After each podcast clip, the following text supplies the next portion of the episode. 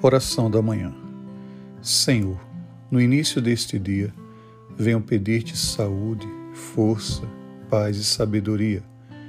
Quero olhar hoje o mundo com olhos cheios de amor, ser paciente, compreensível, manso e prudente. Quero ver além das aparências teus filhos como tu mesmo os vês, e assim não ver senão o bem em cada um. Fecha os meus ouvidos a toda calúnia. Guarda minha língua de toda maldade.